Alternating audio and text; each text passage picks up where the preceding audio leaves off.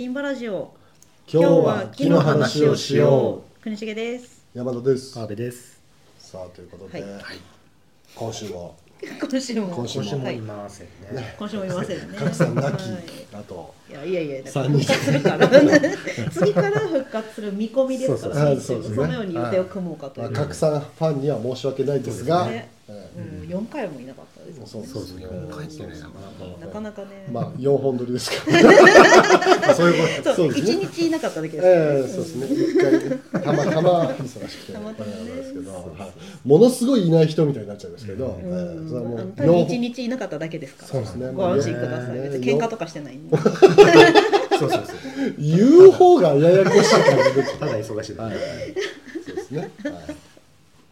まあまあそういうわけで、えっ、と今日も三人でやっていきたいと思いますが、はいどうですかあの今えっ、と現状報告しますと、今はいたった今うちの事務所のエアコンあがあ、そうですね。壊れまして、まえっとはいますますえっ、と危機感迫る事務所だ。もう二度と温まることはない。そうですねもう今日はあのこれが取り終わったらもう早く帰ろうと。いう。これはね、そうですね出ないと思いますね。はい、というわけで。そんな寒い事務所からお送りしたいと思いますが、はい、というわけで今日のテーマはですね、はい。えっ、と前回、えーごく一部から大好評だった木目。木目ですね。はい。第2弾。主に国重さんからあの評判の良かったあの木目国重と書くからの評判が良かった。角さんも良かったですか？そうです。よすごい楽しかったからもう一回やろうっていうね二人で言ってまそうかそうか、はい。ということは角さんいない時にするのも面白いそうかというね考えがあったんですけれども。まあでもほら何度もやるって考えたらね一回くらいなくてもね木目の話はこれからもありますということで、まあ、はい。第2弾そうですね。いきたいと思いますけど、前回ほらなんかこう一般的な話を結構したんで、ん。えー、と今日は僕の個人的な話を。個人個人的な木目の話 個人的な木目の話。いや個人的じゃないですけどね。そのえっとこの間こう木の特性みたいな話とか、世の中でこう呼ばれてますとか、はい。まあ、そういう説明でだ大体ね第一弾。そうですね終わっちゃいましたね。はい、あはい。のなんですか？ちょっと僕ついさっき聞き直したんですけどここに来る あのね木の中心部は死んでいるみたいなああ、うん、爪みたいなもんですね。そうですねこ言いましたね、そういえば。はい。えーあとまあ松飴と炒めがあるよとか、あ、そうですね。ねあの新餅新さりがあるよとか、はい。あとは何ですか、えっと最後の方ではあのプリントああ、フリップいっぱいあるしねね。うずくりが表現、あの再現化されてて、そう。うずくりさえも最近すごいですよね。表現されていてもうもはや見ただけで判断できる確かに。できないぐらいまで来ちゃってて、ん。えっと川辺さんが思ってるより世の中プリントが多いんじゃないかっていう話をそうそうそう。相当騙されてる。いやこの前き一昨日も三月行ったらすごかったですよ。木目調の壁紙の凹凸。結構爪がしっかり入るぐらい凹凸がありましたねそう。です、うん。それも本当長尺ってその長尺シートみたいなのもいっぱいありますし、そのメラミンというねポリゴーハンとか呼ばれるやつもあのなんていうかこのサンプルを見ると、木目調のスペースめちゃ広いですからね、うーん。その確かに。なんか単色単色のあの白黒なんかうん。オレンジみたいなやつはパンって1ページ終わりますけど木目調何ページも何ページもいってますからね。あのダイノックもすごいありました。大の句いっぱいありますかういかにあの木目調みんな欲しいか。ねそんなに木目調多いんだようね。ん。でもこれねその時はあの、みんな結局日本人ってなんだかんだ木が好きだねっていう話なんですけど、うんうんうん。よもっと突き詰めて言えば木目にこだわっているという話なんですよこれ。だっいっぱい種類、ねいいろんな木目のあのダイノックシート出さなきゃいけないぐらいそうそうお客さんで。つまりそっか。そう。だってあのも木に見えればこれでいいよってみんな雑な感じだったらそんなにいろんな木目の。シートをね作る必要ないわけでしょ、色味とか模様とかを。ものすごく細かくこだわってるから種類がどんどん増えていっちゃうね。え。でももっとグレー系ないですかね。もっと黄色っぽいのがいいなとか。みんなそんなにこだわって。もっと暗いのがいいとか。そういう。もっと白っぽいのがいいでもそれがやっぱもうねそのサンプル帳っていうかカタログに現れちゃいますからね。その種類の多さみそれでもうちょっとこことここの間ぐらいがいいなみたいな。そうですなんか変ですね。でまあという話を、まあ、前回しましたけども、今日は、まあ、その中でも、うん。えー、とデザインについてね。はい。木目をどうやってデザインに生かすのかというですねうん。これもうプロっぽい。そうですね。これはとうとう星3のやつなんですか？あとうとう星さん。ああでも喋ってからどっちか決めようかな。あの喋ってみたら大したことなかったって感じそういつもアップするときどれだろう？まあ1か2かかなみたいな。でもまあちょっとだから前回こうねあの木の特性の一般論がまあまあありましたけど、今日はちょっとデザイン的に木目をどう扱うとうん面白いのかという、はい。ちょっともう一歩突っ込んだやつをうん。こうかと思うんですけどどうですか、なんかあの時に僕たまで聞き直して今日第2弾するから第1弾を聞いてきたんですけど、えちょうど話の途中で、まあ、この木目をどうやって使ったらかっこよくなるかは今日は話しませんけどねっていうと、っあー。うんうんうんていう話を今日ちょっとだけやろうかと思います、うん。それですね。だからまさに続編をいこうと思うんですけど、うんどうですか？ちなみに国重さんも、まあ、衣装設計だから木いろんなうん。ところで使うと思いますけど、うん。その木目例えばこういうの気にしてるとかあります？いや私は割とも、あの節とかも好きだし、うん。なんかあとすごい特徴があってなんかみみんながなんかい案外嫌だっていうやつとかをむしろ積極的に選んじゃったりしますね自分では。けどけどお客さんからはやっぱりこうなんていうか目が詰まってる方とあの開いてる方とみたいな、うん。どっちがいいんですか？みたいに聞かれて「いい」って、まあ、高級感があるって昔の人が言ってたのはこっちですけどみたいな。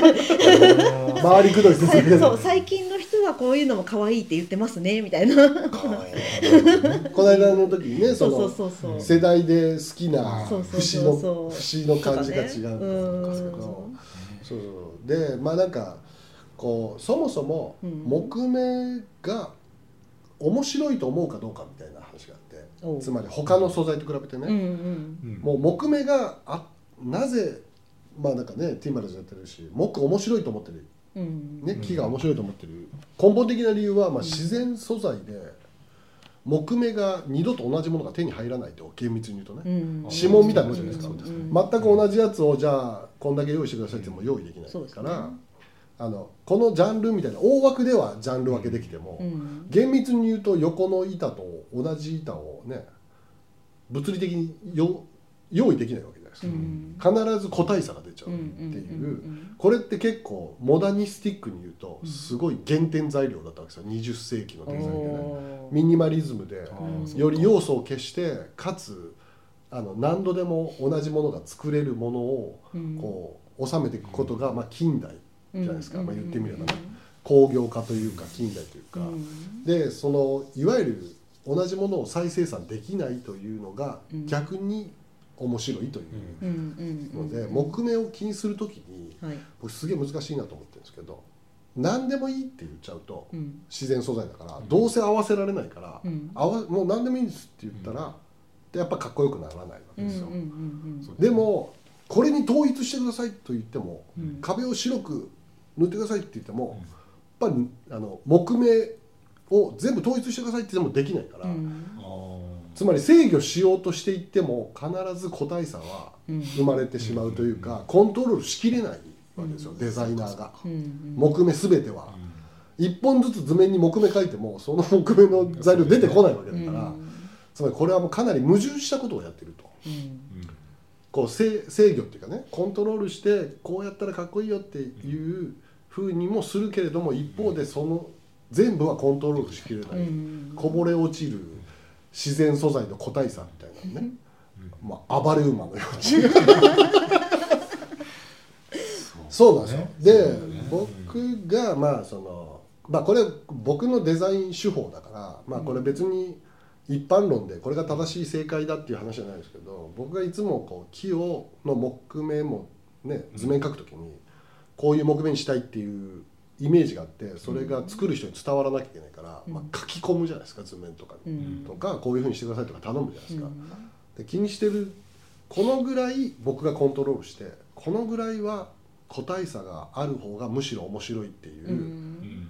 どこのバランスでデザインするかっていうせめぎ合いを多分してるわけですよ、つまりもうどうせ個体差出てバラついちゃうけど、うん。でも一方でただぐちゃぐちゃでもいいっていうわけじゃどういうふうにしたらデザインされてて面白いけど個体差がある自然材料のなんかこうエネルギーは残せるかってうんいう、うん。このせめぎ合いこそが木のデザインのうんこれ多分もう大きい木造建築だろうがちっちゃい家具だろうが同じことが多分起こってこれが多分一番面白い。うん。なんかこうある20世紀ってこうデザイナーとか設計者がうん。全てをコントロールしにかかってるわけですよ、時代として近代ってでも実際は自然ってこ人間には全部コントロールできないから、うん。そこまでうまくいかない。うん。で結局人間って何美しいかみたいな考えを突き詰めてた時に普通に生えてる樹木よりかっこいい木を人間が描けるのかみたいなつまり自然より美しいものが存在できないみたいなうん。のもあるじゃないですか、うんつまりそこをせめぎ合ってこう木の家具とか建築を作るのがデザイナーの醍醐味。うん。壮大な話になりすぎました。わすごいですね。うん。でもなんかその木ってコントロールある程度できるけどうん。全てはできないこううん。バランスをどう取るかがまあ一番面白いわけですよ、ねね設計する時とかデザインする時でこれ何も考えずになんかパパって書くともう事実上ノンコントロールな状態っていうかうん。コントロール諦めちゃうからデザイナーとして面白くないじゃないですか。もうちょっとこうねうん。行きたいと思ったらど何ができるのかみたいなのをこういいつもこう各プロジェクトで考えてるんですけどうん例えばどの辺だったらうんこう今からキーデザインしようとした時にあこういうこんなんかこうねデザインの仕方あるかなというのをちょっと分かりやすい簡単なところから説明するとうん例えば、えー、と樹種をうん使い分ける。あみたいなねそれ一番ねわかりやすいですね。あー樹種ね。でもなんかこう例えば建築作る時にまあね構造体杉で作ったら、うん。全部杉で行きがちとかね柱一本一本樹種変える人います？いないいなかったですよね。例えば下で変えたりはしますよね。うん。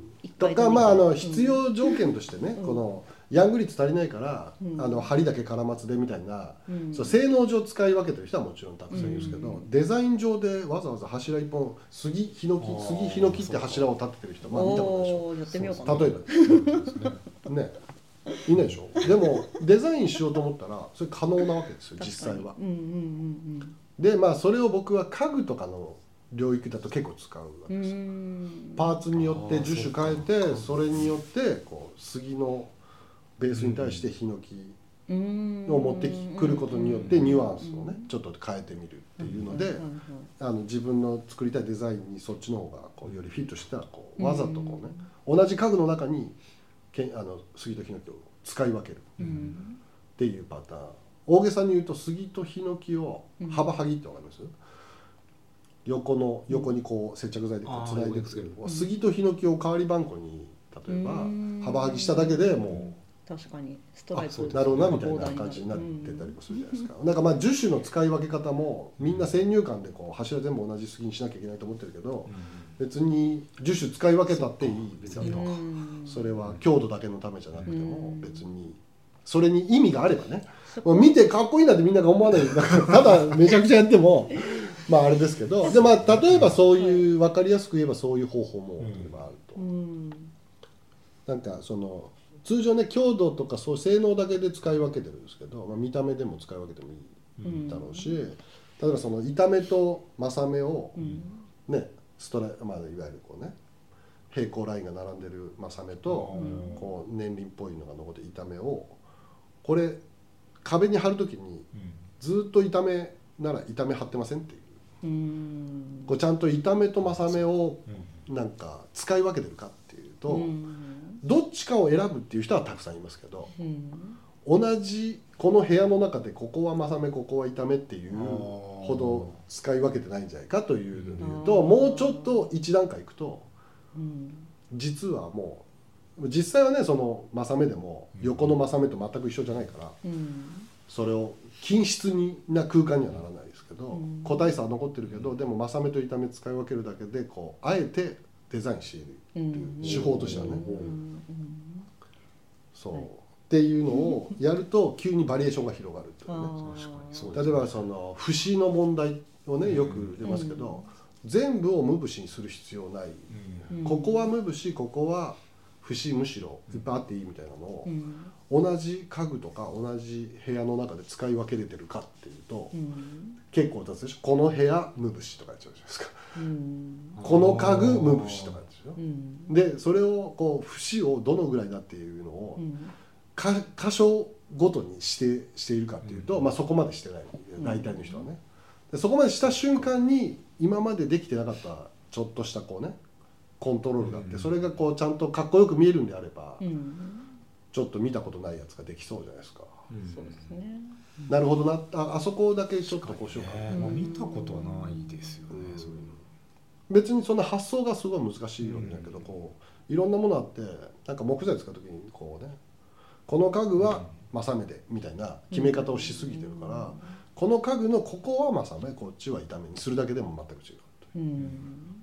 そうだうんね。確かにそれは。っていうのが、まあ、なんとなくうんこう個体差あれどもなんかこうねうん。より適切なデザインをその機能なんかをコントロールしにもいってるしでもコントロールしきれないこうエネルギーみたいなのはちゃんと残せる。うん。意外とやってないんですねみん。なそうん。まああのこう言うとなんですけど、まあ、面倒くさがられますけどねもちろんね。作る人はなんでそんな面倒くさいことやんなきゃいけないんだみたいなことにはもちろんなりますから必要ないのにやったら必要ないのにやったら嫌われますからね。でもそれにちゃんとした意味が見出せてるデザインだったら全然ありでしょうね。新しく見えるかもしれないし。この山田さんがやる？いやでも後でちょっとあそれっぽいやつを見せますけど例えばそれ以外に言うと、まあ、そのさっきの幅はぎあるでしょ？そのうん板のうん幅はぎの大体みんな幅はぎのこう貼るときに幅何センチのやつを幅入ってるでしょ？うん。例えばまあその3センチ。あまあ振り場みたいな3センチぐらいのやつから、うん。まあなんか9センチごとに1枚、うん。これ幅同じ幅で貼る必要ないんですよ本当はね、うんうんその幅を変えたりみたいなのを検討しているかみたいなと、うんエスキースとしてはね。この細い細い太い細い太いみたいな幅はぎ、まあ後でそういうのがあるから見せますけど、わざとするとこう見えるっていうのとか、これまああのあくまで僕今言ったのはちょっとテクニックっぽいですけどでもその木材をただ1個選べばいいっていうよりも組み合わせ方は本当はいっぱいあるのに、うん。そこまでみんなこう木に図面に指定したりとか作る時に気を使ってこうね節の数とかを多い方がいいなとかそういう話になっちゃってるけど、うん。もっと木のデザインが熟練してくれば本当はそういうのももっとやれるっていうかね、っていう意味で言うと結構できそうでしょ？国重さん。なんかあそこそうかあそここう貼ればちょっと見た目変わるなみたいなとこあるじゃないですかうんうん。うん。そうですね。そう。うん。例えばね。うん。あとはなんかもうちょっと,、えー、と今まあ比較的ねこれ星印多いでしょ。これ図面に書いて実際物作る人で ここまで書いてるのかみたいなの言うと、うんまあまあまあまあの難易度ですけど、うん。やってる人はあんまりいないと思うんですけど、あとはなんかこうもうちょっと一遍初級編に戻ると初心者編というかに戻ると、うん。塗装どうするかみたいなね。木目をどのぐらい残した塗装にするかっていうのでももう木目残ってて木目を大事にしてるけど残し具合でテイスト変わるから、うん。どのぐらいの塗装でどのぐらい木目をね表すのかあの、うん。けあの隠すっていうかね。なんかちょっと目立たなくするのかうん。みたいなのを気使うだけでもう全然木目のバリエーションが、うん。でもこうこうこのかこの建築とかこの家具のここはこういうぐらいの木目にした方がいいんだっていうのをイメージしてそれを作ろうとしただけでこう結構違う木の製品ができてくるっていうか、うんっていうところを一歩進んで考えると、もう急に木のデザインのバリエーション増えて難易度上がってエスキース量が急激に増えるんですけど。でまああのこれをみんなにやれって話でしょ。うん。例えばそういうことを考えると、あのただ正目か痛めを選べみたいなデザインの話じゃなくてないしはよくまあ僕らの中で言うと部屋の全部に木を貼るとかっこ悪いみたいな。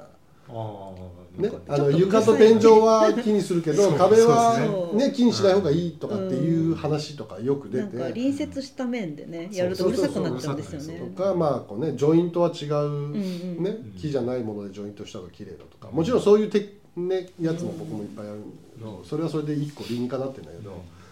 今の木目をちゃんとコントロールしに行ったら多分全部木でやっても、あの気持ち悪くない空間だって作れる、ね、全部木だけどもう木目の扱い方を全部ちゃんと切り替えてやれば、あのそんなに木目が気にならない面白いのも作れる。という意味で言うと。これ結構デザイン講座としては 高難度なんですよね。そうですね。多分ねこうねでもそこがつい曖昧になっちゃって、あのなんか諦めすぎると面白くないから、まあ、そのぐらいやるとね、なんかでもその図面で指示して仕入れ任せっきりでどうなるのかっていうのが私はちょっとあれなんで結局そのコントロールしたいなって時には買う時一緒に行きます。なんだったら大げさに言うと,、えー、と新規版実際に貼る順番を決めには、貼る順番も決める。っていう時もありますよね、で仕入れの段階でもキーこうこれじゃなくてこっちとかっていうのを選んじゃえば割とコントロール効きますね。そういうことも、うん。まあ、だからまあそんなこんなありますけど、うん、でまあ他にもこれ言い出したら あのまだまだいっぱいパターンがねその木目をどう処理すると面白く見せれるのかという、これまあ強度も備えつつっていうかね、見た目もこうしたらいいっていうのをこれこのただ今今日見た目だけの話をしてますけどなんかもしかしたら触り心地もここはうずくり風でこっちはねウレタン塗装でみたいなことも当然あるので触り心地のバリエーションもつけれるしあのなんですか？そのいわゆるその他の素材と組み合わせる時にどうジョイントするかみたいなのの木目のねやり方とかまでバリエーション入れるとものすごい木目の処理だけでもすごいバリエーションがある。ので、単純に今言ったのって前回言った程度の話じゃないですか、節の数、あの何、まあ、板面正面とか、なんかまあ幅はぎ幅はぎがどう樹種がどうっていう程度の話だけどそれを本当にコントロールしに行って、ベスト回答を出さなきゃいけないっていうぐらいの精度でデザインしてる人はまだそんなにいないかもしれない。だからまあだいぶ作る側にも面倒かね、ね、負担かけるしそれを切り替えることによって本当に価値あるデザインにつながってなければ意味ないから、ね、難易度はデザインの難易度もある意味上がっていくし、でそこまでコントロールしても実際の個体差がどのぐらいね、表現されるのかも作ってみなきゃいけないし、でもなんかここに機能デザインする時のこう醍醐味がね、どこまでこう制御してどこまでこう機能生命力に任せるのかみたいなところが面白いと思ってて。でまああのその中であの、ね、あのぐもうちょい具体的に今のやつで言うと、うん、僕がよくやるし、まあ、やってる人世の中にたくさんいますけどさっきの樹種以外にね、赤田白田みたいな感じですよ黒人とかね、うん、その同じ杉の木とかヒノキの中でも赤い部分と白い部分、うん、まあ、黒っぽいところがあって、それをどう組み合わせて使うのかっていうはい、これあの僕の知り合いの会社が作ってるデザインウッドっていう商品ですけど、うんうん、これあ、まあ、フリー版なんです、うん、25とか30の厚みの、まあ、25幅のぐらいにいっぺん切って節とか落としたやつを、まあ、幅剥ぎして、まあ、フリー版にしてるわけですよ。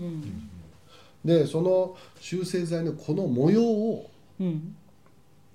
ちゃんと気を使って作ってると。でもすごいバリエーションがあるんです。よなんかもう完全なストライプ模様のやつもあれば同じ色ばっかりで集めてるやつもあればこういうねランダム張りみたいな赤白黒ランダム張りとか。でいう程度の指定もできるし、えー、と工場に行って並べ順まで決めてもいいぐらいのもう。それが一番確かですよね。まあそれを1枚ずつやるのかって話もありますけど。そうそうそう。でまあそういうまあ僕このデザインと使った家具結構使ってますけど。面白い。ね、うん、これあのこれをちゃんと制御して作ってる人なかなかいないですよね。そうですね。そうですね。そう大体同じぐらいの色の、あの正目とかで大体みんな揃えますけど、もうなかなかこれ突き詰めていくとこれだけでもなかなかの、うん。あのただの板張るのとは全く違う概念。ですそうですね。なんかこの前おじいちゃんの大工さんになんかその間伐材のうん。あの幅剥ぎしてもらったんですけど、うん。まあ、いかに隣と合わせるかっていうことを気にしてやってましたもんね。そうなんです。よん。ででまあこれのデザインとね、うん。あのまああの軽くパクリというかまあこれに あのあの発想を得まして僕が作った家具でこれを、まあ、ちょっと発展させたやつでこれ分かります？これ赤田と白田の幅剥ぎをさっき言った幅を白田は細く、うん。赤田は幅広のやつを幅剥ぎをこの家具のために幅剥ぎ作ってうん。工場で。でこのただなんだったらこれ赤白のストライプになってなかったら、うん。ただの板で作ったらこう見えないですけど、これコントロールしにかかってるんですよ。この逆のねあの赤の方が細いやつもありますけどここれウッドラボ池田っていうところでちょっと開発してるうんうん。家具なんですけど濃いでここのテーブルはやってないでしょ？はい、この椅子はやってるうん。濃い色が太い方がちょっっと美味しそうなのはなんでですかね、うん。ね。クリームが挟まってるっぽく見えるのかな、形が計算計っぽいですからね。ね確かにね。確かに確かに、ね。ちょっとねあーこのね、まあ、形としては まあそんな複雑な形してないですけど台形と三角形のうん、うんかわい。いツールがあってこう組み合わせるといろんな形ができますっていうまっすぐも並べられるしこう丸くうもん。なんかねもできるっていうかあの平面形状してるんですけどうん。でもまあここのこの杉の木をこうね赤白ちゃんとより分けてうん。幅を指定してあってっていう図面が書いてるわけですよ。何ミリの赤田と何ミリの白田を代わり番号に全体やってみたいなやつを。樹種は何？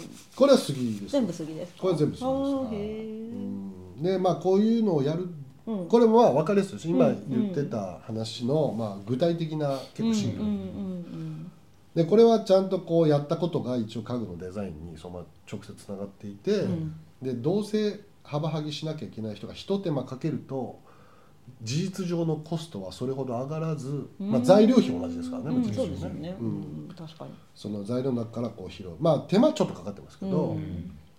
でもただあの幅剥ぎしたのと全然違う、うん。からもうあでもこれを今この写真で見ると透明だからうん。こう見えますけど、近く行ったらこの幅剥ぎのあのだんだん近づけば近づくほどね木目ばらついてるわけですよ、うん。ああそうかそうか近くねバラバラの木でできてますから実際個体差があるから。こう見るとなんかすごいなんか綺麗に見えますけど、うん。近づいてったら木目どんどん出てきて、うんあのある種のこうねばらつきの迫力も出てくる。うん。近くで座るぐらいで。うんうんうんでその遠くから見るとこう見えるけど近くで見ると木目がバッて出てくるみたいな。のも木の面白さで、うん鉄って遠くから見ても白くて、遠くに近づいても ずっと同じマテリアルなんですけど木目の面白いのは遠ざかってちょっとコントロールしちゃうとうん。こう見えるけど、うん近づいていくと木目がこうどんどん強くなってきて、うっんていう材料の面白さも、確かに。うんちょっと今アップの写真も見せようと思ったんですけどちちょっとちょうどいい写真が えっとパソコンのどこにあるか分かんない。けどねえはぶあの口で省いてます。でもまあ今言ったことを、まあ、こういう方法で例えばねうん。表現として持っていくこともできるよという一例ですけどね。うん。ねはい。可愛いですね。うん。まああの聞いてみればそんな難しいことやあまあ難しい思想じゃないんですけど、うんいざやるとこれやってる人そんないない、ん。こういうの作るだけで新しい家具に見える、うん。これだから木目をちょっとコントロールっていうかね。うん。赤田白田をうん。コントロールしただけうん。でうん。だいぶ違って見えるしそこに残ってる木目もある種ね、うん。こうん。うより面白く見えるというねことで、どうですか。どうですか。えそうか。うんというね木目の。これ星3つかな、今日これはそうですね。いやなんかあのね。去年の,、うん。あのティンバラジオをなんかこうちょっあと聞いててちょっとあまりにも僕はデザインの話しなさすぎるからちょっとぐらいして。そうですね。そういうのはいいからみたいな感じでしたもんねうん最初はね。そうですね。でもちょっとそうそうそう今後欲しいですねこれ。ねね。もうちょっといろいろ見てみたいですね。うん。うんまあちょっとだから木の家具第2弾とかで、うん。まあ、一個一個の家具ここをこうなんかそうするといいんだよみたいな話をちょっとね、でもちょっとねこの木目の話で説明した方が面白いかなとうん思いましたけど、うんそうですね。まあ、こういうことになっております。こういうふうにコントロールしてですねうんでも近づいてみるとうんコントロールされきってない強さが残ってる木目がこう見えてくるのがまた面白いっていうか。これ話を聞くとなんでやなんでこうしたんだろうってその意味が分かってくるから面白いですよね。ね。そうですよね。う。んまあこういうのでまだまだ木目で面白いことが多分いっぱい残ってるだろうなと思ってるので、うん。ちょっとデザインするそう時にですね。どうやると木目をより面白く見せれるかをちょっとね、そうですうね、ん考えると よね。りいいんじゃないかという えーどうですか？こんなあのえ結構高難度でしたかね？そうでもないですよね。いやそうであの話としては難しくないですよね、まあ、でもこれ聞いた足でホームセンターに行っていただくとだ一番理解があそうそううんでどういうふうに使おうかなみたいな気持ちでねちょっと中身で変わってくるしねうん。そうですね、うん。まあ、あの単純に、まあ、これちょっと幅はぎ難易度高いですけど、うん。DIY するときにうん。ここは MDF を使ってるけど、こっちはパーティクルにするとかはまあ分かりやすいですよね。見た目違うし、うん。まあ、それねそのさっきのこう普通の杉の木こっちは使ってるけどこっちはそのうん。集成材使うみたいな、うん。こう同じ木材でも使う場所によって使うものをちゃんとこう変えていくと、うん。結構かっこよく見えるよというそうですね。うん。合板も全然色違いますからね同じ合板ね、合板でももうねうん。多種多様ありますけど、ただその合板を1枚ポンってやるんじゃなくて、ん。2枚3枚にしてこうちょっと重ねただけで急に変わうん。るし、この前ラーチ合板を買って、うん。あの塗装し塗装してあの友達の家のその塗装するとこういう感じになるよっていうのを見せようとしたんですよ、でその時に選ぶのがすっごい赤いのもあったりうん。すごい白いのもあったりどれが一番参考になるかなって言ってもうなんかそのサンプル作るのにすごい悩みましたもんね。うん。うん。そうですよまあだから木目のそのランダムっていうかね、うん。その個体差をどこまで面白くするためにコン,、ね、コントロール方法っていうか、うん。このぐらいコントロールしてあとは任せるみたいな、うん。これなんか僕の中でサッカーの戦術と似てるんですよね。いくらシステム決めても最後は個人技だろみたいなとこもあるじゃないですか、うん。最後のシュートまでは監督がどうのこうの言うなる ね、シュートの精度をね、うん。右隅に強く蹴れとかそんなま指示出せないじゃないですか。すね。最後のシュートキーパーとの駆け引きとかドリブルでどっちに抜くとかはうん。もう完全に個体個人差っていうかそう個人に任されてるじゃないですか、うん。まあ、全体のシステムとか戦略とか組むけど、うん。それのこう個とシステムの融合こそがサッカーというスポーツの面白さだから、うん。僕なんか木をやるとガチガチのシステム組んでるんじゃなくてもうシステムはこうだけど、うん。個人差もこうゲームを左右したりするからそこのコントロールしにも行くけどうん。全てはできない。うん。勝ち負けを最後決めるのはどっちだみたいなせめぎ合いがまあ木のデザインの面白さで、まあ、木目とかは分かりやすくそれをこそう表現できるから。私でも結構お魚の仕入れに似てるなと思っててなんかまああのなんだろうちゃんとお仕事であの大工さんとかにやってもらう時はまたちょっとあれです。そこまでコントロール効かないかもしれないですけど、うん。うん山で採れた丸太とかを、うんうん。あの実際何かに加工する時って採れたものを見て考えるみたいなところがあって。ああここーのこの調理方法ね。樹皮だそうこんな樹皮綺麗だからこれちょっと捨てちゃうのもったいないなとか、うん。あとはなんかこれはこれがすごいなんか節がすごいかっこいいからこれ捨てちゃうのもったいないなとか、うんって考えて何にしようかなって。なるほど。それもありますよね、うん。それもありますよねそうだね。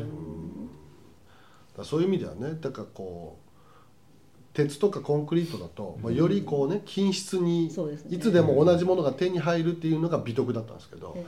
木はあの同じものが手に入らないという美徳を僕らが活かせるのかというデザインでというね。そうですね。難しいんですね難しいだけどそれが面白いわけですよ、それもなんか決められた通りにいっちゃ面白くないみたいなね、うんうんだからもう逆に言うと思った通りになってな い時がありますよね。あれ？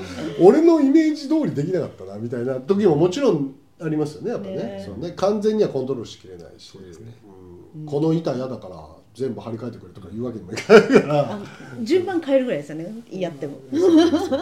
ね、そんな毎日現場にいるわけでもないから、う。ん よほど気になった時以外はね気使っちゃっていでも僕はなんかこう、その商品開発とかもしてるから、うん。ある一定の再現できるものにしたいわけですよ、あーある一定ね、はいはいはいその細かい木目は当然ばらつくけど、うん。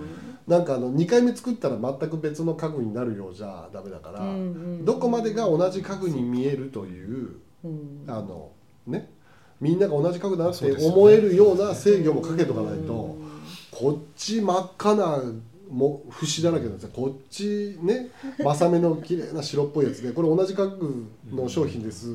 買ってくださいって言ったらもう買いそうですよ。もはや別のラインですよね。別のライン。確かに別のラインになりそうそうそうそう。何これ特なんかねエディシエディショナルバージョンみたいな。ね。確かに。いやそういうわけにもいかないからこれやっぱある程度はこうこうなるだろうというのにこういうコントロールをしたらこうなるだろうみたいなのでこうあるこう一定のルールは作りたいけどそこからはみ出る個体差にまたねうん。思ってたよりかっこいいみたいなのもよくある。木の工業化は本当すごいですよね。やばいですね。大変というか面白いというか。うん。でもそれが僕のなんかこう昔こう鉄とかコンクリートやってる時のうん。退屈だなと思ってたのを木だとコントロールしきれない楽しさがあるんですよ、うんなんかこうある種の偶然みたいなのが重なる。のが面白い。うん。だけどただの偶然に頼ってると何もできない。お 面白いもの作れないから。ということでね。まあこうちょっと第2弾ちょっとどうでしたか？いいいい感じでした。いやこれは次これは第三弾。そうまたあのちょっとこれだけじゃ話し足りない感をちゃんと残してもうままたやりたいという次のステップ気にうん。そうですね。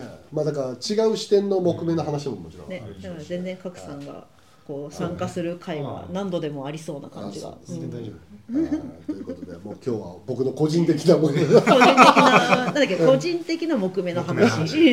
でも僕がこういうの気にしてるって話をねあえてね。やっぱデザインの話ってやっぱちょっとそうなっちゃう一般論じゃなくなっちゃうから別にこれが正解だって話じゃないですけど、そういうのやるとちょっとより面白くなるよというね、うんうんうんえーヒントになればいいかなとプロダクトとかやってる学生とかも参考になりそうな感じで。そうですね、うんなのでぜひね、うん。ちょっとねそういうの気にして作ってみると急に雰囲気変わったりするので、うん。はい、ぜひ。はい。そういうことで。はいやってみてください。はい。はい。ということで、えーまた結局長くなり夫ましたが。あ来ましたね。はい。はい。じゃ。次は？次川辺コーナはい。ーで、はい。よろしくお願いしおます。願いします。は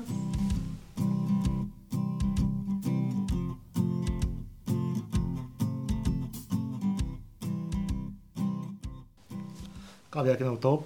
寄り道をしよう。さあ、やってまいりましたとようとうやってまいりました。とうとう来ました。この日がね。えーっとこの前この前か。前回か。はい。えーっと舞茸。のステーキ。前炊きのステーキね、はい。今日は何のステーキですか？食べたらちょっと温泉行きましょうと。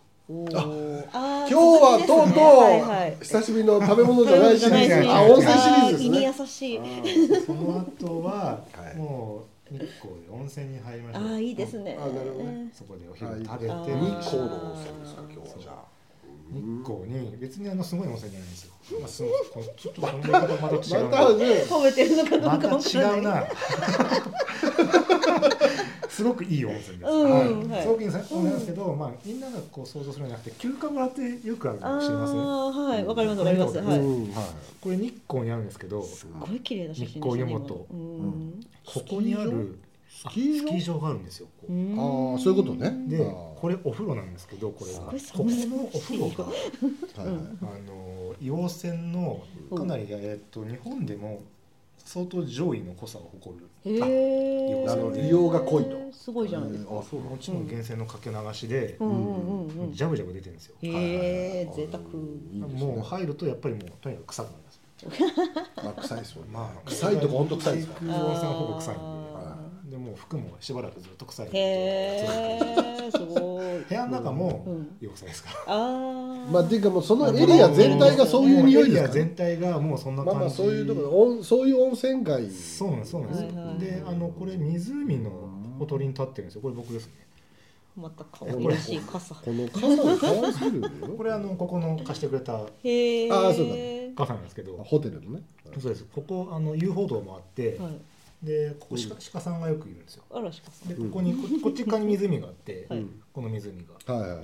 まあこれこれ湯の湖っていう、はい。うん。あのー竹か御嶽山うん。の噴火した時にできたあの湯の湖って湯の湖そう湯の湖なんですよ。うん。せき止め湖なんですえよあったかいんですか？いやあったくないああったかくはないでもこれあの温泉流れ込んでるんではいはい。あの滝の方滝があるんですけどそこの方行くとかなり硫黄の匂いがすごいしますね。なるほど。そうここあのさっき言ったあの何でしたっけ。舞茸の店から大体、修繕事故の修繕修繕事故ね修繕修繕事故か。え修繕事故？修繕事故。修繕修繕事故のすぐ近くなんですよね、あの前回ありますからね。島根の時の前回ありますからね。そうそうそう。島根城の悪ね魔がずっと島根城って言ったら前回ですからね。うん。そういうの間違えないもんね。すぐ近くにある湖で,、はい。でまあまあアクセスもまあまあいいんでただ冬はちょっと雪がかなり深くなるんで行けないんですけど、うんうん。で行くの大変なんですけど、うんうんぜひちょっとここはね今僕が行った頃って、めちゃめちゃそのまでで安かったんですうよ、ん。何千円っていうの、まあ安いご飯ご飯なしのプランが何のかなのか分かんないですけど、うん。高いんですよね。大体2万円。ぐらいで、まあ、ご飯ついてくるんですけど、お僕はあのその頃こういうとこ行っても食べなかったんで、はい。で近くにあの、うん。メープルっていうレストランがあってそこでシチューとかハンバーグとうんか買って、買って。で買って。食べずに？そこで夕それをそれを夕飯にこうしてこうワインとかも持ち込んでああー。食べたっていうやつなんですけど、うんそうなんかあんまりこう宿とかのご飯が信じられない時じゃないですか。信用できないですあたまにあまちょっと分かんない。信用できないことはない。僕はもう何でも信用してますかあこの味だろうなっていうものあの鍋とか出てくるじゃないですか？ちっちゃい鍋。これこういう味だろうなって別に信用できなくはないですよ信用できないけどあのーちょっと僕が思ったのと違うなみたいな時があるじゃないですかまあ食べたいものじゃないなってことはありますよ。うん。別に信用はしてます信用します。よします。僕も信用してるんだけどそういうふうにならないように割と僕買っていくんですよ、まあまあまあね。食べたいものを食べたい。すごいいいところの時はもうそこで食べちゃったりとかうん。するんですよね、なんでまあまあここうん。そういうこあの他にレストランであの中禅寺湖の方に行くといっぱいあるんで、うん。まあ、そこで買って食べてみる人ここのご飯も結構美味しいみたいなんですよ。おう。おうおうか食べない食べた人がいて美味しいですって言ってた。うん。うん。あそうですかみたいな感じなんですけどあのあとここもう一個温泉あってお温泉寺っていうのですよ。うん。あの温泉温泉地お寺の中に温泉があるんですよ。かすごい温泉地ってすごいですね。すごいすごいですよね。こうめちゃ面あ白いのなんすかここのすぐ近くにあって、うんでここスキー場があってキャンプ場もあって、さっき僕があの立ってたこうん。こ、うんこれキャンプ場なんですよ。ああなるほどね。あの夏場は普通にキャンプができる、まあまあ。うんそうそうそうそう。でここのここで泊まる人が割とここの温泉に行くらしくあて。ーあそのキャンプキャンプ。でした。えこれは普通にあの500円とかで入る？1000円ぐらいです昔500円だったらしいですまあまあ1000円ね。そのもうお風呂だけに入る？寺に。お風呂お風呂だけですね。うんでここ写経とかもできるんでまあやってくださいみたいな感じなんですけどそそれも1000円かな。へえ。寺に行って温泉で帰って帰ってくるもうなんか ようわからん寺一応写経も写仏もできるっぽいんではいちょっとまあ時間で。ももういわゆる普通の寺なんですよね。温泉ではなくて寺なんですもんね。て寺です。温泉。あの温泉もう入っていい寺ですね。うん。そうですよね。あの寺としては運営されてるちゃんとしたすごい由緒あるお寺です。なんだけど温泉だけみんな入りに行くんですね。これでも普通読めないですねこれで温泉寺って。そあのねそうそうそう。これはこれはこれ違う。これね。あそれは違うんですか？これは林のああ林の寺ううん。割とちゃんとしたこのはいはいはい。由緒だしお寺だそうです。はいはいうーん。ここもここのお湯もめちゃくちゃいいんで。まあさっきとさっきと確かに良さそうな良さそうな感じ色は色はしてますよね。もう臭いの好きだったらもう絶対に。臭いの好きな人ね。あー。まあでも温泉って臭いの好きか嫌いか結構分かれますもんね。ああそうかもしれないですねどうですか？臭いいや別になんか温泉が臭くてもそういうもんだっていう。できれば臭い方がいい派ってことでしょ？やっぱ言ったら川上さんはど。どちらかというと臭い方がいいわけでしょ？僕はもう正直あんま臭くない方が好きです。無味無臭みたいな。あでも無臭。とろみがあった方が好とろみはとろみ。あー。とろみ派なんですよ。ちょっと片栗粉入ってんじゃねえかぐらいの感じがする。あこうね。こうはいはいなんかとろとろってしてんなっていうの好きま,、ありますよね。あだから匂いよりもとろみなるほどがすごい。とろみですねいいいいな温泉って感じなんか匂いあった方が温泉来た感ありますよね。そうね そういうのもある。うん、とろみがあるところはまたねちょっとまた別でこう、うんいい感じのね。まあだから一般的になんかちょっと美肌の湯系のねうん。やつがやっぱ気持ちいいですね九州九州多いですよね美肌の多いですよね。うんうんうん、北関東行っちゃうとみみんな結構硫黄泉が多くなって匂いが出てくるんですよね。関東だと箱根とかちょうどいいかもしれない。ああ確かに、うんあの辺はうん。本当上の方行くとこんな感じですよね大体。あなかなかでもねここ入ってるともうずっとポカポカするんで。あはいはいあはい。ーでしょうねなんかねやっぱね。ここ入った後は本当気持ちいい。いいね。でそのまま外で散歩してもいいし あったまってね。で鹿が結構出てくるんでまあみんな眺めたりしながもう今事務所が寒いからポカポカの温泉いいじゃなあそうさっきの腹減った。このお腹減ってる時のどんなに環境の悪いところで収る録してるのかね。腹は減るしめっちゃ温泉入りた寒いしい今行きたい。温泉と美味しいものを食べたいなみたいな。そのそのモデルそうそうんさめっちゃ羨ましいですもん。らそうそうね。本当ねずっと入ってられるぐらい温度ちょうあいいし。へえあいいですね。あ温度がちょうどいいのいいですね。ううん。僕も暑すぎるのダメです。ようん。そうそう暑僕も暑いんだなんかすぐのぼせちゃうからゆっくり入りたいのに。そうそう。だからちょっとまあ今度これ前田が食べてここ行って次またあるんで。おおなんか続編みたい。な続編。で日光続編があるん続ですね。編があるんでまたそこでこう食べて次回の日光第三弾第はい三弾楽しみ。はい。はい。楽しめると思うんではい。はい。ぜひ。はい。はい今日は、えー、な何の紹介でしたっけ、えっと名前としては。どこ日光日光湯本の休暇村ですね。あ休館だはい。はい、そうぜひ。ぜひください。はい。はい、ありがとうございました。ありがとうございました